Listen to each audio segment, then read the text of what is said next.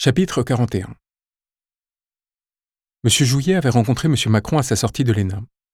Ce dernier avait été affecté au même corps d'origine que M. Jouillet, corps que ce dernier se trouverait par ailleurs diriger l'année suivante. Intrigué par un jeune homme montrant une ambition sans phare, M. Jouillet le prit sous son aile et lui offrit le poste de chargé de mission auprès du directeur de la toute-puissante inspection des finances. M. Jouillet, qui se disait jusqu'alors socialiste et meilleur ami de François Hollande, accepterait peu après d'être nommé secrétaire d'État aux affaires européennes auprès de Nicolas Sarkozy, avant de devenir secrétaire général de l'Élysée sous François Hollande. Cela a peut-être été dit, mais si Emmanuel Macron s'est vu proposer à cette période d'entrer au cabinet du Premier ministre d'alors, François Fillon, c'est par le truchement de la même personne, Jean-Pierre Jouillet, qui le fera ensuite entrer à l'Élysée sous François Hollande, après l'avoir présenté à Jacques Attali. Là où le peuple de France se voit nourri de chroniques racontant les irréconciliables différences entre hommes et partis, voyons avec quel égard ces individus traitent les distinctions politiques que, par son vote, le peuple tente de mettre en œuvre. À Paris, le principe démocratique devient peu de choses lorsqu'il s'agit de s'entraider et d'avancer entre amis. Et l'on commence à comprendre d'où est né l'en même temps de Macron. Car ce fut bien M. Jouillet qui, après avoir trahi son ami de 30 ans, François Hollande, qui lui avait laissé son poste à l'inspection des finances, mit en place sous Nicolas Sarkozy un mini-traité européen, adopté par le Parlement, alors que le référendum de 2005 venait, deux ans plus tôt, d'en rejeter le fondement. M. Jouillet reviendrait au service de M. Hollande lorsque celui-ci serait élu, pour y promouvoir M. Macron à Bercy. Oui, voilà donc où naît en même temps, proposé comme une innovation politique, là où il n'était que prétexte à une fusion d'élites jusque-là éclatée. Cette condensation d'intérêts, au service d'une endogamie galopante, fut présentée comme un signe de progressisme et de modernité. Les journalistes les plus naïfs ou les plus compromis et confortablement installés dans ce système n'y virent nulle aporie et se contentèrent de transcrire ce que le pouvoir leur en disait. Il faut mesurer pourtant l'ampleur de la révolution que proposait M. Macron, à l'heure où le système s'effondrait, s'inspirant de celle que son mentor Jean-Pierre Jouillet avait initiée. Garantir, contre l'inféodation à son pouvoir, une permanence des privilèges et des positions, là où les élites se menaient jusqu'alors des guerres régulières, devant s'asservir à l'un ou à l'autre tous les 5 à 7 ans. Cela permettait d'éviter le coup d'opportunité des allégeances qui étaient jusqu'alors requises. Pourquoi en parlons-nous? Parce que ces alternances avaient un effet. Offrir une respiration démocratique en nourrissant la presse des informations que les uns sur les autres collectaient. Et l'on comprend soudain l'étouffoir qui prit notre démocratie lors des longs mois qui suivirent l'élection de M. Macron, et l'impossibilité d'en dire quoi que ce soit. Absorbé par la stratégie d'opposition que M. Macron mettait en scène avec l'extrême droite, l'ensemble des élites traditionnelles s'était intégré à un pouvoir qui, dès lors, ne laissait rien fuiter. Comprenons maintenant la densité des éloges que reçut Emmanuel Macron de la part de cette classe émerveillée, en un processus inauguré par M. Sarkozy, qui savait ce qu'il avait à compenser pour se faire accepter par des élites qui le méprisaient. Mais nous nous précipitons, et à l'heure dont nous parlons, M. Jouillet se contente de présenter M. Macron à sa famille et sa femme, et par là même à l'une des plus grandes dynasties financières-républicaines du siècle. Il le présente aussi à l'intelligentsia de Sciences Po, dont M. Descoings est le directeur. Sciences Po M. Macron se voit proposer, comme tout énarque sorti des grands corps, d'enseigner un vague cours qu'il choisira de culture générale pour y mettre pied, avant que Laurent Bigorne lui offre la direction du module pour compléter ses salaires et commencer à y placer ses pions. M. Jouillet, donc, tenant structurel d'une pensée de système, le terme d'idéologie lui ferait trop gloire, maintenant la France dans ses déséquilibres économiques mais faisant les affaires de sa famille d'adoption, fut le premier initiateur de la stratégie d'écrasement des processus démocratiques qui prit sous Sarkozy le slogan d'ouverture et sous Macron d'en même temps. Plus tard, avant de le faire nommer à Bercy, Jean-Pierre Jouillet introduit M. Macron auprès d'un certain Jacques Attali, qui à son tour le présente à François Hollande. M. Attali, accompagné de M. Minck, se sert de M. Macron pour imposer ses idées sous François Hollande, via les luttes homériques que M. Macron y mène, notamment avec le conseiller Europe, pour pousser M. Hollande à céder. Emmanuel Macron est ainsi nommé rapporteur de la commission Attali en tant que représentant de l'inspection des finances par la grâce de ce même M. Jouillet, afin d'être introduit auprès du Gotha économique et financier du pays secondaire, c'est-à-dire celui qui se trouve en second rideau, et dépend ou se soumet avec grande régularité aux fortunes que nous avons évoquées. Et, mari de ce carnet d'adresses, se fait recruter chez Rothschild pour y opérer, avec les appuis suffisants, récoltés lors de sa mission auprès de M. Attali, une opération de fusion-acquisition s'élevant à 9 milliards d'euros. M. Jouillet, donc, dont la femme Brigitte, outre ses excellents talents d'entremetteuse et d'héritière, exerçait à Sciences Po à quelques pas d'une certaine Edith Chabre, recrutée et nommée directrice de l'école de droit par Richard Descoings, et dont il se trouve probablement par hasard aussi, qu'elle est à la ville, la femme d'Édouard Philippe. Respirons, soufflons.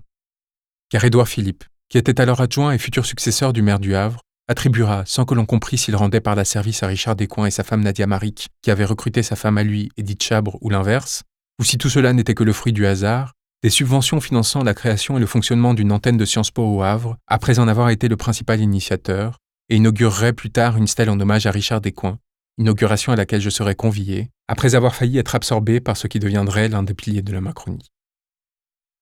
Nadia Maric, qui avait précédé Brigitte Tétinger-Jouillet au poste de directrice du développement de Sciences Po, était en effet entre-temps devenue veuve de celui qui fut l'amant de Guillaume Pépi, le patron de la SNCF, et qui m'avait recruté à Sciences Po. Elle était aussi le relais oligarchique secondaire et assurantiel de droite de l'amour de sa vie, Richard Descoings, qui s'appuyait sur Pépi pour nourrir ses réseaux de gauche. Tous étaient très proches de Jean-Pierre Jouillet, et intronisateur dans le grand monde de Laurent Bigorgne, nommé président de l'Institut Montaigne grâce à l'entregent de Richard Descoings, après avoir été considéré comme le successeur de ce dernier. En marche, dont la première domiciliation serait chez les Bigorgne, dont Ludovic Schacker, nous l'avons vu, serait le premier secrétaire général. Laurent Bigorgne, qui sera chargé de rallier le 440 à la Macronie et de mettre au service de M. Macron l'Institut Montaigne, où Richard Descoings l'avait propulsé. Institut théoriquement neutre, mais dans les faits créé pour inonder l'espace public d'analyse néolibérale, faisant les affaires des oligarques qui le financent, et utilisant pour se légitimer et s'imposer ses liens proches avec Sciences Po, entretenu par l'entregent d'Olivier Duhamel, qui servit de tête de pont à Henri de Castries pour soutenir Fillon, avant que ces derniers n'aient rallié Macron, emportant une part du CAC 40 avec lui. Laurent Bigorgne étant également le vice-président de l'association Teach for France, créée par la sœur d'Alain Veil et récupérée par Nadia Maric à la mort de son mari, pour préparer les futures politiques éducatives du pays, en privatisant la gestion des remplacements de professeurs en Seine-Saint-Denis. À son comité d'administration siégeaient notamment Maurice Lévy, PDG de Publicis, Emmanuel Vargon, alors directrice du lobbying chez Danone, Olivier Duhamel, président de la FNSP, et Patricia Barbizet, PDG d'Artemis, la holding de François-Henri. On commence peut-être à comprendre pourquoi Le Point aurait été réticent à publier nos révélations. Laurent Bigorne, donc, allié à Nadia Maric, homme de droite intronisé par Richard Descoings dans le Gotha, ex-futur successeur de Richard Descoings jusqu'à ce que son décès contraigne à la nomination de Frédéric Mion à la tête de Sciences Po pour cacher la poussière, M. Mion étant lui-même proche de Richard Descoings, mais surtout par un des enfants d'un certain Édouard Philippe, et de sa compagne et future collaboratrice, Edith Chabre. Laurent Bigorgne a été le premier appui de M. Macron, alors que celui-ci était sans troupe. Proche de Maurice Lévy, PDG de Publicis s'est présenté comme un conseiller d'Emmanuel Macron pendant sa période ministérielle, aux côtés de Patricia Barbizet, femme la plus puissante de France et amie de Brigitte Tétinger-Jouillet. Proche aussi d'Emmanuel Vargon, nommé secrétaire d'État d'Édouard Philippe après avoir utilisé son carnet d'adresse chez Danone, introduite auprès d'Edith Chabre par Nadia Maric et auprès d'Édouard Philippe par Edith Chabre.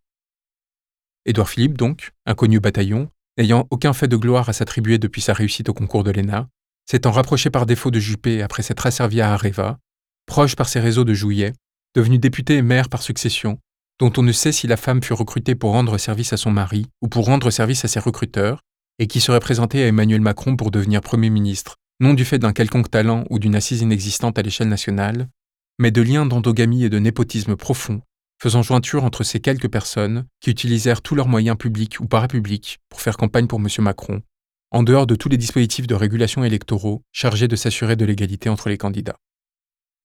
Respirons, soufflons, car devenu Premier ministre, alors qu'il était la veille encore inconnu du grand public, Édouard Philippe ferait l'objet, dès sa nomination surprise, de papiers creux mais élogieux dans les journaux, radios et télévisions évoqués plus haut, légitimant et blanchissant une carrière qui ne devait rien ni à sa représentativité, ni à son rapport avec le fait démocratique.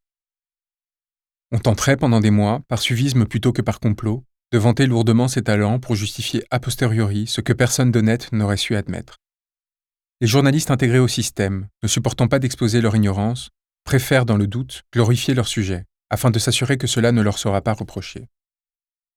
Jean-Pierre Jouillet, qui avait provoqué la nomination d'Emmanuel Macron à Bercy, sera nommé après son élection dans l'une des plus prestigieuses ambassades de France, à Londres, pour le remercier et l'écarter. Pour couronner le tout, pour relier tout ce beau monde, Sciences Po avait été tout ce temps utilisé non seulement pour remployer ces individus, mais plus largement mettre en œuvre un système népotique, n'ayant rien à envier aux oligarchies financières, système qui serait mis à disposition de M. Macron, tandis que l'une de ses nombreuses excroissances, Teach for France, censée introduire ces individus au cœur des politiques éducatives du pays, trouverait sur son chemin un certain Jean-Michel Blanquer, ancien serviteur de Nicolas Sarkozy, qu'Édouard Philippe nomme ministre de l'Éducation après que Richard Descoings ait envisagé de le nommer directeur de cabinet lorsqu'on lui proposa de devenir ministre. L'illustre inconnu sans la moindre assise politique prendrait ainsi la place du non moins illustre Laurent Bigorgne. Olivier Duhamel, devenu avocat au sein du puissant cabinet Veil qui s'occuperait de défendre les intérêts de Nadia Maric, ferait entre-temps, avec cette dernière et une partie de la technostructure de Sciences Po, le tour des dîners parisiens s'appuyant sur Laurent Bigorgne pour servir leurs intérêts et faire la campagne de ce nouveau fils chéri qui, quant à lui, de New York à Alger en passant par Beyrouth, effectuait des levées de fonds lors de dîners où la place se payerait jusqu'à 15 000 euros par tête, le prix pour avoir l'honneur de l'approcher. Ce sont ces gens qui parrainent Ludovic Chaker, recruté à Sciences Po et parti de l'institution peu après la mort de Richard Descoings. Chaker qui à son tour recrute Alexandre Benalla et installe ses réseaux de corruption au cœur d'un pouvoir asservi, tandis que leur comparse, de la secrétaire générale de Sciences Po à François-Antoine Mariani, se voit nommés, après la victoire de leur poulain, à de prestigieux postes au sein de l'État, parfois par décret dérogatoire. Passons. Aviez-vous entendu parler auparavant d'un seul de ces noms, pourtant ceux des piliers des bascules oligarchiques de notre pays? Aviez-vous lu une seule enquête sur leurs activités? Aviez-vous été surpris de leurs nominations successives au gouvernement ou ailleurs? Voilà, nous l'espérons, qui commence à s'éclairer.